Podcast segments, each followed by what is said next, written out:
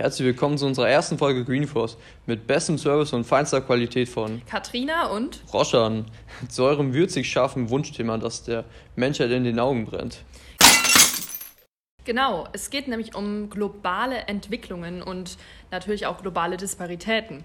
Da haben wir uns nämlich dann zur Aufgabe gemacht, ein Raumbeispiel rauszusuchen und euch davon zu erzählen. Und ja, wir sind tatsächlich auf eine sehr interessante Region gekommen, und zwar da, wo der Pfeffer wächst, Sansibar. Nein, nicht die Bar auf Sylt.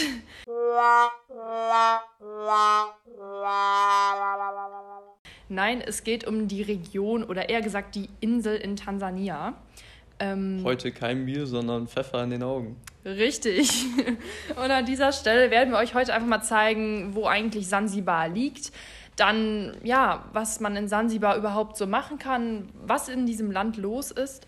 Dann natürlich, wie es um das Land steht, auch entwicklungstechnisch, wo vielleicht ein paar Schwierigkeiten sind, aber auch Chancen, Risiken, diese Sachen.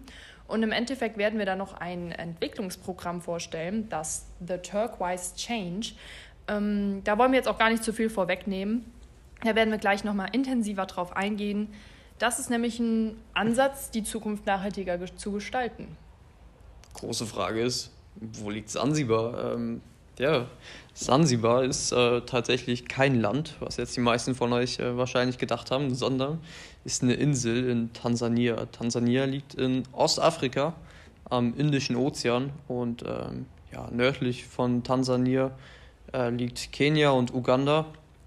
Äh, westlich haben wir die Demokratische Republik Kongo und äh, Sambia haben wir im Süden. Ähm, ja, es hat 1,5 Millionen Einwohner, also Sansibar jetzt, ähm, und äh, ist in zwei Hauptinseln unterteilt. Also einmal Unguja und Pemba, welche nochmal jeweils mehrere Nebeninseln haben, auf die wir jetzt aber nicht weiter eingehen wollen, das wäre viel zu viel. Äh, Unguja hat 1666 Quadratkilometer Fläche mit den Nebeninseln und äh, Pamba, die zweite Hauptinsel, hat 988 Quadratkilometer Fläche was insgesamt auf rund 2654 Quadratkilometer kommt. Ähm, Kreis Siegen-Wittgenstein, aus dem wir kommen, wo es Erzquelle aus dem Wasserhahn gibt.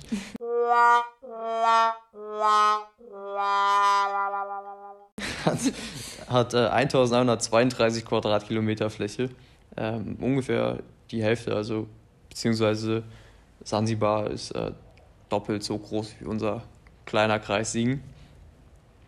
Und ähm, es liegt noch im, ja, im tropisch-ozeanischen Klima. Ja, ich würde sagen, das passt erstmal. Ja, also gerade wenn man das auch sich nochmal anhört, ich meine, wir haben uns die Fakten natürlich schon angeguckt, aber wenn man das auch vor allem jetzt mit dem Klima und so, da bekommt man Fernweh. Kann man nicht anders sagen. Wer wäre jetzt nicht lieber an einem tropischen Ort am Strand? Also wirklich Sansibar ist geprägt von kristallklarem Wasser, Kokospalmen und einfach, ja, das Leben läuft da offensichtlich, wie man es so mitbekommt, anders auf den ersten Blick. Es ist vor allem auch arabisch und durch indische Einflüsse geprägt. Auch ähm, ca. 95 Prozent der Leute dort sind muslimisch. Und ja, dann haben wir uns noch angeguckt, was man so, es gibt nämlich dort auch einen großen Tourismussektor, was man da so als machen kann. Da gab es zum Beispiel auch Bootstouren. Und hier kommen wir nämlich zu unserem kleinen, was uns wirklich interessiert hat, wo wir uns denken, das würden wir auch einfach mal privat machen. Es gibt Gewürztouren. und bei diesen Gewürztouren geht man dann auf die Plantagen und ja, bekommt einfach mal eine Tour. Und ja, gerade auch so in den jetzigen Zeiten ist man auch viel am Kochen und da dachten der Roschan und ich. Ja, könnte könnt man mal eine Pfefferpfanne essen. Das brennt nicht in den Augen, sondern im Magen. Ja. Ähm, jetzt gerade im Lockdown. Ja. Wie Katrina schon schön äh, angeschnitten hat, hat man ja. ja auch sonst nichts zu tun. Wieso also nicht nach Afrika, was in Afrika, nach äh, Sansibar gehen und eine Gewürztüte starten? Ja, neben der Gewürztüte kann man dann direkt noch schön in der Altstadt dann auf den Markt und ja, den Abend dann noch beim Sonnenuntergang ausklingen lassen. Und ja, man meint wirklich so auf den ersten Blick, das Lebensmotto ist hier einfach nur Hakuna Matata. Also es gibt keine Sorgen.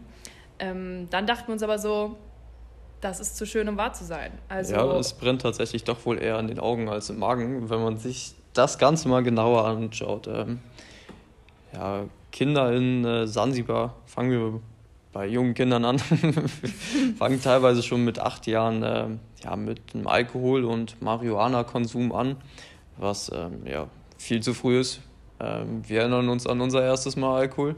Das war noch lange nicht mit acht, da waren wir wahrscheinlich ähm, doppelt so alt, natürlich 16 Jahre. Ähm, und ähm, dementsprechend ist das aber auch ein Einstieg direkt ja, in den Drogenkonsum, was dazu führt, ähm, dass teilweise Kinder mit 10, 11 Jahren schon anfangen, Kokain zu konsumieren, um quasi ähm, ja, irgendwo wach zu sein äh, im Leben, irgendwie die Schule noch auf die Kette zu bekommen. Teilweise dann ähm, ja, für Klausuren und andere ähm, stressigen Aufgaben ohne Kokain gar nicht mehr zurechtkommen. Was dazu führt, dass dann ähm, ja, früher oder später auch der Heroinkonsum kommt, was natürlich in ähm, Sansibar ähm, noch viel, viel leichter ist, da es ähm, mittlerweile eine sehr populäre Handelsroute für äh, Heroin nach Europa ist.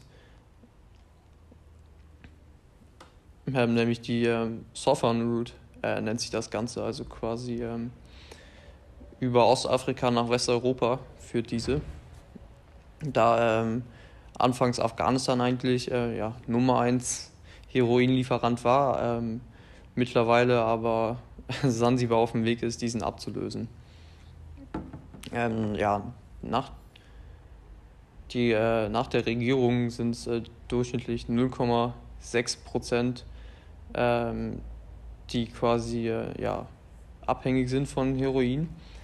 Ähm, aber es ist eigentlich sehr interessant ist, dass die WHO äh, dort quasi ähm, auch eine Statistik aufgestellt hat von 2003, ähm, wo quasi ähm, mehr als 7% der Befragten in den vergangenen 30 Tagen Heroin konsumiert haben, ähm, was dementsprechend viel mehr als diese 0,6% ist. Auf jeden Fall.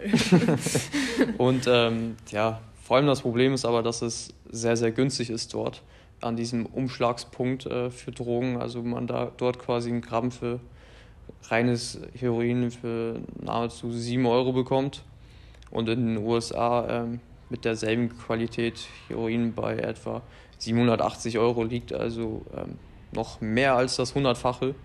Und ähm, ja, dieser wird quasi auf Zigaretten geträufelt äh, oder als Pulver geschnupft oder auch ähm, aufgekocht und gespritzt. Ähm, somit kostet dieser Rausch ungefähr einen Euro. Ähm, und das Tageseinkommen eines Menschen auf Sansibar liegt bei einem Euro. Ähm, ja, wo dann eigentlich. Das muss man sich einfach mal vorstellen. Ja, da, ähm, da ähm, sieht man, wie die Lage dort ist. Und das Problem ist, dass viele Leute in sehr jungen Jahren, ähm, wie schon vorhin angesprochen, anfangen mit diesem Heroinkonsum. Ähm, was unter anderem auch dazu führt, dass wir 2008 ja, 8,7 Prozent der 15- bis 24-Jährigen arbeitslos waren. Und ähm, 2014 das Ganze schon drastisch gestiegen ist auf 27 Prozent. Ähm, und vor allem das Problem ist, dass wir halt keine Unterstützung für einen Entzug äh, vom Staat, also von Tan Tansania bzw. auch Sansibar haben. Sich dort also kaum drum gekümmert, wird. Was dann zu den, äh, dazu geführt hat, dass 2008 das erste Sorberhaus entstanden ist. Also quasi ähm, sich dort jemand die Aufgabe gemacht hat, äh, sich darum zu kümmern, um, äh, sich äh, die Aufgabe gemacht hat, darum zu kümmern, äh, sich um diese Menschen zu kümmern, ähm, sodass denen halt geholfen werden kann. Seitdem sind quasi ähm, ja, mehr als 9000 Menschen behandelt worden in solchen Häusern. Äh, leider haben es aber auch nur 40 Prozent geschafft, nicht rückfällig zu werden. Und ähm, die, die es aber geschafft haben, ähm, bekommen ihre Drogensucht tatsächlich unter Kontrolle und helfen vor allem dann in ihren eigenen Communities, was dazu geführt hat, dass mittlerweile auf Sansibar schon äh, acht Sober-Houses entstanden sind. Das ist wirklich eine immense Zahl. Das kannst du laut sagen. ja, also man merkt halt einfach so, es gibt ein riesen Drogenproblem. Und auch nochmal jetzt, um das nochmal zu verdeutlichen, in ganz Tansania leben circa 55 Millionen Menschen und auf, äh, in Sansibar eine Million Menschen. Und ähm, die Grundschulregistrierung im Jahr 2016 betrug nur ca. 85.000. Das muss man sich mal vorstellen. Ein Land mit 55 Millionen Einwohnern hat nur ca. Ähm, ja, 85.000 Grundschulregistrierungen. Ja. Man muss natürlich ähm, das Ganze auch so betrachten, dass ähm, es ja nicht zu vergessen ist, ähm, dass die 55 Millionen Einwohner jetzt nicht alle ähm, ja, Kinder sind, die in die Grundschule kommen. Das stimmt auch. Aber natürlich trotzdem, ähm, ja. Ist eine drastische Zahl. Auf jeden Fall. Ähm, wie du schon gesagt hast, Bevölkerung mit 54 Millionen. Äh, vielleicht noch ein paar Fakten. Also der BIP pro Kopf liegt bei 3,3 Tausend Dollar. Äh, die Klingel ist auch schon lauter am Klingen. Sag's einfach nochmal. Und ähm, die, ja, die äh, Analphabetenrate liegt bei 77,9 Prozent, ähm, was ja vielleicht auch auf diese Grundschulregistrierung zurückzuführen ist und eine Lebenserwartung von 62 Jahren ist. Ähm, ja, vielleicht gar nicht so schlecht, wie man gedacht hätte. Also ich hätte sie viel, viel tiefer geschätzt. Vielleicht für afrikanische Verhältnisse. Genau. Kindersterblichkeitsrate bei 4% ist doch schon relativ hoch. Und wir haben 0,02 ähm, Ärzte pro 1000 Einwohner in Tansania. und 1,4 Millionen HIV-Infizierte, ähm, wo man sieht, dass HIV dort auf jeden Fall ähm, auch mhm. nochmal ein größeres Problem ist. Zugang zu Trinkwasser mit 55 Prozent ist ja eher schlecht als gut. Und ähm, Sanitäranlagen ähm, oder Zugang zu Sanitäranlagen haben nur 15,6 Prozent. Was auch. Ja, ich würde also, mal sagen, in Deutschland könnte man fast sagen, wir haben 100 Prozent. Also ähm, das ist bei uns kein Problem. Da denkt man gar nicht drüber nach, ähm, was dort anscheinend ein Riesenproblem ist. Ja, da merkt man einfach, wie unterschiedlich auch da so die Lebensumstände auch einfach sind. Und das ist auf jeden Fall nicht so Hakuna Matata, wie man vielleicht am Anfang dachte, ne? Ja, und dann ist natürlich noch eine Sache, die wir jetzt auch hier vorstellen nämlich The Turquoise Change. Der Weg dort raus. Der Weg dort raus. Da geht es nämlich um zwei junge Frauen, nämlich die, ich hier, ich zitiere, Katharina Roncevic und Supriya Singh. Ich hoffe, es ist richtig ausgesprochen. Ich denke nicht. Ich denke auch nicht, aber wir haben sie erwähnt. Genau, diese zwei Initiatorinnen kommen A aus Neu-Delhi und B aus, also die eine kommt aus Neu-Delhi und die andere kommt aus Berlin. Und beide äh, sind im internationalen Bild, in der internationalen Bildungsorganisation des SSD ExpertNet aktiv. Das heißt, sie kennen sich auf jeden. Fall auf dem Gebiet Bildung aus.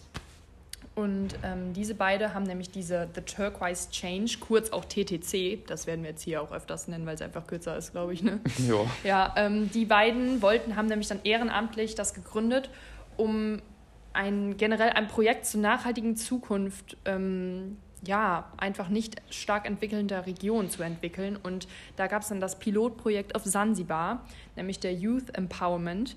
Und ja, es ist einfach äh, in Sansibar, der Fokus ist darauf gelegt, ähm, die Förderung vor allem von Bildungsprogrammen für Kinder, Lehrer und junge Menschen mit viel Kreativität zu verbinden, um irgendwie ja aus diesem Zwiespalt der ja, wenigen Bildungsförderung herauszukommen.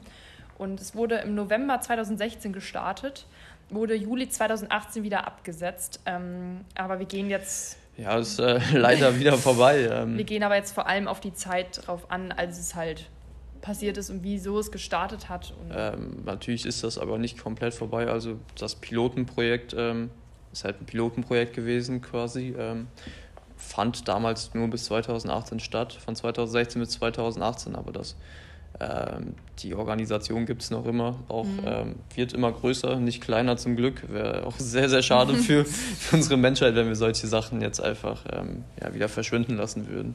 Ja, und vielleicht nochmal eins zu den Grundgerüsten überhaupt von The Turquoise Change. Ähm, ja, in dem Wort Turquoise ist ja schon so blau-grün, ist das Wort ja schon drin. Und das steht für das Farbenspiel der Ozeane, was halt je nach Sonneneinfall halt entweder blau oder grün ist. Und dieser Wechsel, der zeigt dann gleichweise, also der symbolisiert Veränderung. Und die beiden, also Initiatorinnen, wollten dadurch durch ihr Handeln eine nachhaltige Entwicklung an lokalen Stellen erschaffen, die aber gleichzeitig dafür sorgt, dass es ein Bewusstsein für eine globale Vernetzung gibt. Das heißt, was wir hier tun, kann nicht offensichtlich auf der anderen Welt was bewirken, aber es tut es eigentlich doch. Ja, oder? Ja, war richtig ausgedrückt. Ja. Und dann gab es noch das Interessante, nämlich warum genau Sansibar? Also wie sind die darauf gekommen?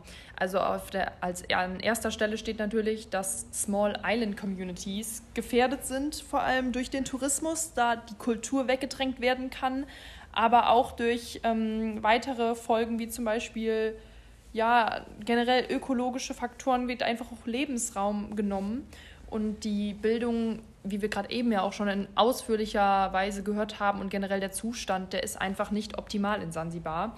Und zusätzlich gibt es halt wenige Projekte auf Inseln generell auf globaler Ebene, vor allem halt mit der Jugendbildungsarbeit. Und da setzt halt der Youth Empowerment an. Ähm, die wollen nämlich, also oder nicht die wollen, die machen halt ähm, spezielle Projekte für halt Kinder, Jugendliche und Lehrer, ähm, Fokus liegt nicht so sehr halt auf der inhaltlichen Ebene, wie auch schon erwähnt, eher auf dem Kreativen. Sie wollen nämlich durch halt ja, Literatur, Musik oder Kunst Botschaften vermitteln.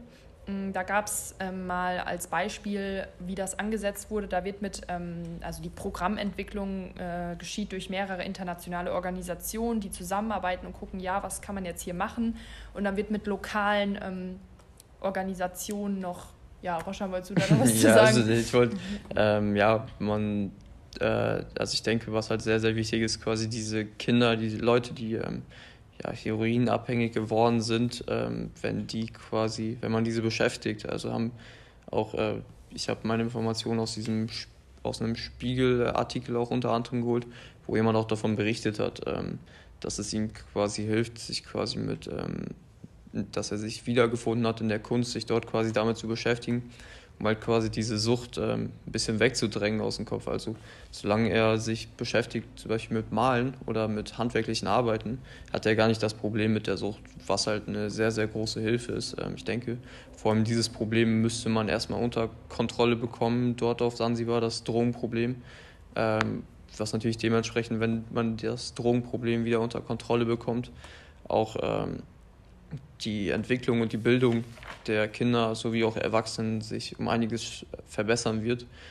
Was natürlich ein Problem ist, wenn die Regierung dort nicht ganz mitspielt, da ähm, ja, sich auch große Drogenkartells gebildet haben, ähm, die natürlich ähm, auch äh, ja, Riesenumsätze machen mit ihren Drogengeschäften und somit Polizei sowie Regierung auch auf ihrer Seite, auf ihre Seite bekommen.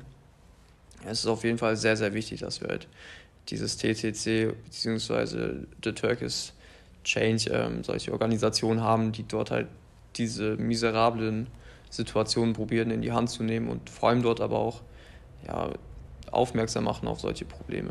Vor allem, was halt wirklich toll ist, dass durch die Zusammenarbeit von internationalen Organisationen, aber auch halt den lokalen Stellen vor Ort, ähm, dass dadurch dann die Projekte geschaffen werden, um halt wirklich zu gucken, was jetzt greifen kann.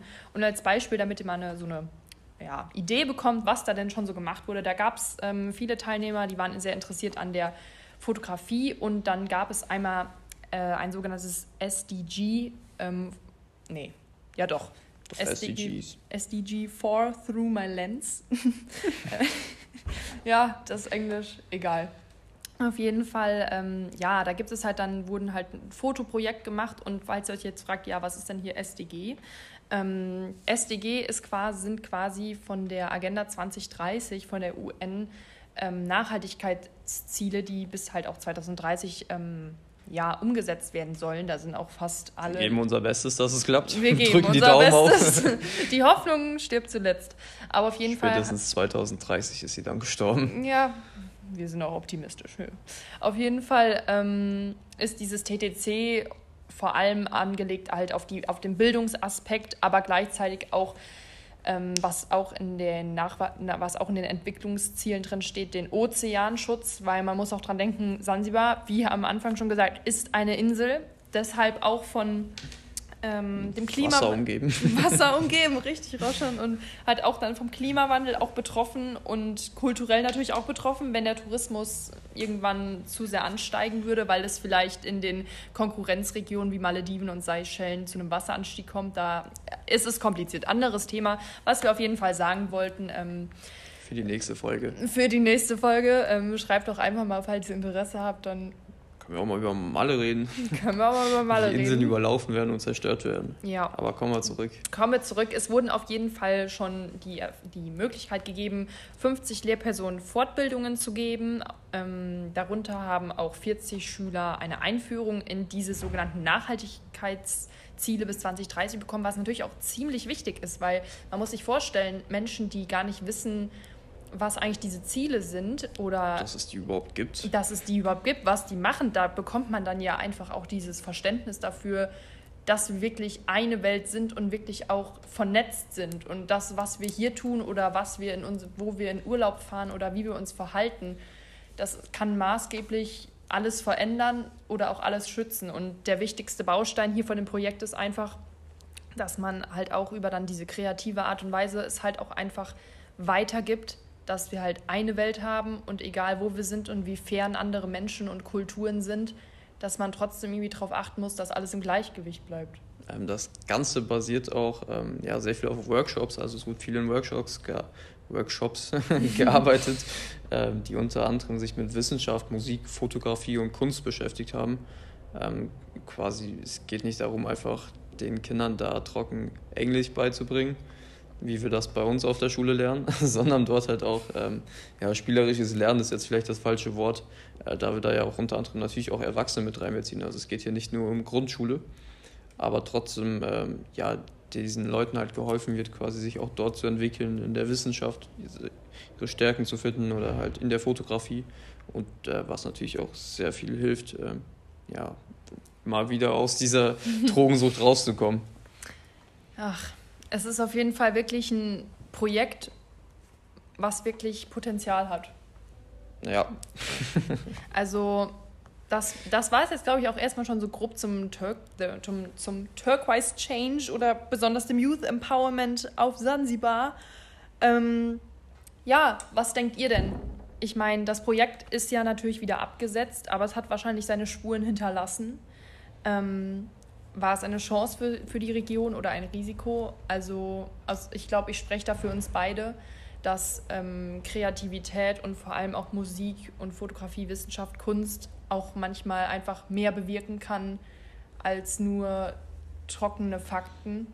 Ja, es geht darum, den Kindern was, äh, ich sage immer die Kinder, aber es geht darum, den Bewohnern einfach nur, also ob alt oder jung spielt vielleicht in dem Fall gar keine Rolle, einfach etwas in die Hand zu geben denen ja. äh, etwas anderes zu geben, weil wir haben denen irgendwo auch Heroin äh, in die Hand gegeben. Ähm, dadurch, dass die sich quasi darum kümmern, dass das halt hier zu uns kommt, ähm, zu unseren ganzen äh, Heroin-Süchtigen, ähm, haben quasi, also die wären ja nie auf die Idee gekommen, selbst dort Heroin ähm, herzustellen und es zu konsumieren. Das kommt ja von woanders. Ähm, dementsprechend müssen wir uns, denke ich, auch darum kümmern, denen etwas anderes zur Hand zu geben. Also ähm, ja, sei es was Kreatives oder ähm, ja, diese kulturelle Bildung, was heißt Kultur haben die dort selber, aber vielleicht ähm, ja auch zu helfen, diese Naturräume zu erhalten und ähm, sich zu, darum zu kümmern. Da ich denke, dass alleine Sansibar dort ja nicht rausfinden wird nicht mit der Regierung, die auf der Seite ähm, der Drogenkartells ist. Es ist auf jeden Fall ziemlich schwierig, aber also aus meiner Sicht hat dieses Projekt auf jeden Fall schon mal einen kleinen Schritt in die richtige Richtung getan. Wir sprechen hier ich natürlich. Ich würde einen großen Schritt schon sagen. Ähm, ich denke mal, wenn du 20 Leuten hilfst und diese dort rausgekommen sind, selbst wenn das Projekt oder die Organisation dann das Pilotenprojekt ähm, ja, vorzeitig beendet hat, dass diese 20 Leute ähm, ihr Wissen natürlich weitergeben an andere Leute, an andere Kinder, an Freunde in ihrer Community einfach verteilen und sich somit dann selber, selber weiterhelfen können. Also man hat diesen Grundstein mit dieser Organisation gelegt, was ähm, ja, eine große Hilfe sein wird, dort weiter dran zu arbeiten. Ich denke vor allem, wenn wir dort weiter unterstützen, ähm, wir können ja mal ein vielleicht einen kleinen Spendenaufruf äh, starten und vielleicht einfach mal Kameras dort rüber schicken. Ähm, kann man sich ja mal selber auch ein bisschen mit beschäftigen und drum kümmern. Klingt jetzt vielleicht ein bisschen episch, aber vielleicht war es ein kleiner Schritt für die lokalen Städte vor Ort, aber ein großer Schritt für die Welt.